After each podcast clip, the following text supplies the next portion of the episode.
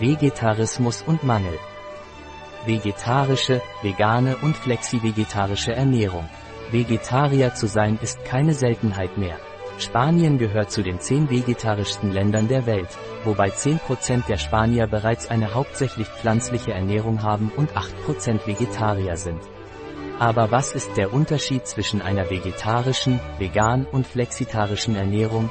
Der Begriff Vegetarier ist generisch und umfasst verschiedene Ernährungsmodalitäten, je nachdem, ob Menschen sich wirklich nur pflanzlich ernähren, sich vegan ernähren oder diese mit Milchprodukten und oder Eiern kombinieren.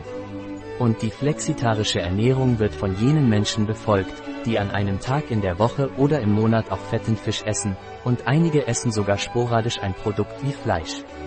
Dieser letzte Fall ist der häufigste und derjenige, der in letzter Zeit aufgrund des Trends zur Reduzierung des Fleischkonsums, entweder aus gesundheitlichen Gründen oder aus Gründen der ökologischen Nachhaltigkeit, die meisten Anhänger hinzugewonnen hat, auf jeden Fall sollte jeder von uns die Möglichkeit haben, sich ernährungsphysiologisch angemessen zu ernähren und zu genießen, was auch immer seine Wahl ist. Von Natur aus sind wir Allesfresser und unser Verdauungssystem ist darauf ausgelegt, verschiedene Arten von Nahrung zu sich zu nehmen. Darüber hinaus müssen wir eine große Vielfalt an Nahrungsmitteln zu uns nehmen, um alle Nährstoffe zu erhalten, die unser Körper benötigt. Dies gewinnt größere Bedeutung, wenn die Person eine Lebensmittelgruppe aus ihrer Ernährung einschränkt oder einschränken muss, wie im Fall des Vegetarismus. Im Erwachsenenalter müssen wir Nährstoffe bereitstellen, um unsere Physiologie, Gesundheit und unser Wohlbefinden zu erhalten, und in der Kindheit und Jugend, die Schlüsselphasen des Wachstums, der Entwicklung und der Festigung der zukünftigen Gesundheit sind, ist es sehr wichtig, dass die Nahrung eine sehr solide Säule ist. Eine gut strukturierte, ausgewogene und ausreichend ergänzte vegetarische und vegane Ernährung ist eine gesunde Option für Erwachsene und Kinder. In jeder Altersgruppe sollte eine große Vielfalt aller pflanzlichen Lebensmittelgruppen gesucht werden, von Gemüse und Obst über Nüsse, Samen, Hülsenfrüchte, Pilze und sogar einige Algen- und Vollkornprodukte, und die Ergänzungen liefern, die wirklich benötigt werden. Wir wissen, dass im Zusammenhang mit einer vegetarischen und veganen Ernährung einige Mangelerscheinungen auftreten können. Daher ist die Verwendung von Nahrungsergänzungsmitteln wichtig, um diese zu vermeiden.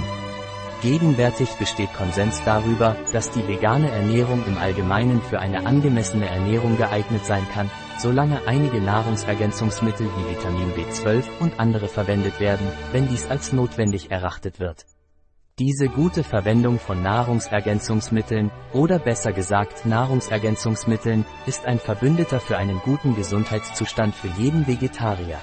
An welche Nahrungsergänzung sollten wir für Vegetarier denken? B12-Vitamines sollte immer ergänzt werden. Kein pflanzliches oder angereichertes Lebensmittel hat nennenswerte Mengen an Vitamin B12, und selbst fermentierte Produkte, die etwas anderes enthalten, liefern nicht genug. Es sollte auch berücksichtigt werden, dass die niedrigeren Eisenkonzentrationen bei vegetarischer Ernährung auf die Magenschleimhaut wirken können, wodurch die Aufnahmefähigkeit von Vitamin B12 durch den Intrinsikfaktor verringert wird. Da Folsäure in der Nahrung reichlich vorhanden ist, kann der Mangel an diesem Vitamin ohne Manifestation hämatologischer Symptome maskiert werden, wenn keine Ergänzung mit Vitamin B12 erfolgt, wodurch das Problem in schwerwiegenderen und sogar irreversiblen Phasen mit dem Auftreten von Symptomen erkannt wird neurologisch.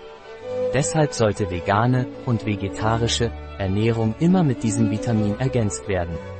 Da es wasserlöslich ist und schnell ausgeschieden wird, nimmt man am besten ein Nahrungsergänzungsmittel auf Basis von Cyanocobalamin oder Hydroxycibalamin oder Methylcobalamin oral ein.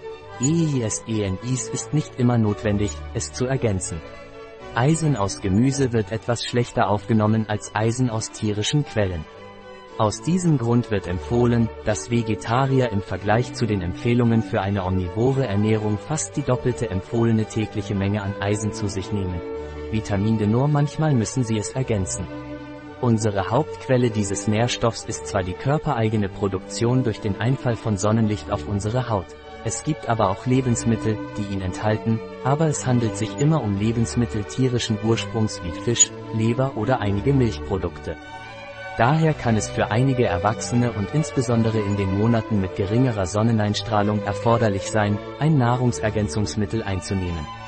Da Vitamin B fettlöslich ist und sich in der Leber anreichern kann, können in diesem Fall die Dosen, ob Cholecalciferol oder Ergocalciferol, je nach Fall auf wöchentliche, zweiwöchentliche oder monatliche Einnahme eingestellt werden.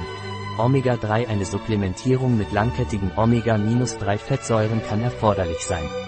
Obwohl die vegetarische Ernährung eines Erwachsenen in Bezug auf den gesamten Omega-3-Gehalt korrekt sein und sogar mehr liefern kann als die einiger Omnivoren, ist es in diesem Fall unmöglich, die empfohlene Tagesdosis an langkettigen Omega-3-Fettsäuren zu erreichen allein, mit Essen. Unser Körper hat eine gewisse Kapazität, sie aus der essentiellen Fettsäure Alpha-Linolensäure zu produzieren, aber sie ist sehr reduziert und unwirksam, da sie mit der Produktion anderer Moleküle aus Omega-6-Fetten konkurriert, die viel häufiger vorkommen wie Diät.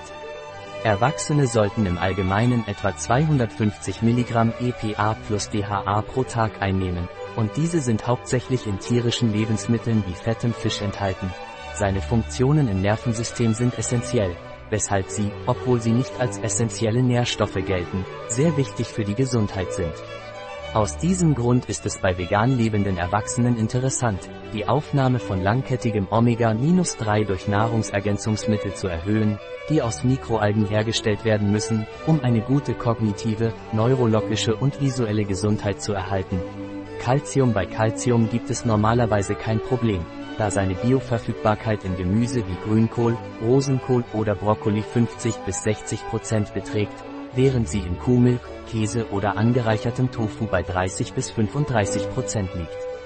Aus diesem Grund ist Calcium bei dieser Art der Ernährung kein Problem, obwohl bei erwachsenen Frauen in der Perimenopause individuell beurteilt werden kann, ob eine Ergänzung erforderlich ist. Sternchen Wikipedia Foto. Ein Artikel von Catalina Vidal Ramirez, Apotheker, Geschäftsführer bei bio-pharma.es die in diesem Artikel enthaltenen Informationen ersetzen in keiner Weise den Rat eines Arztes. Jegliche Erwähnung eines Produkts in diesem Artikel stellt keine Befürwortung der SDGs, Sustainable Development Goals, für dieses Produkt dar.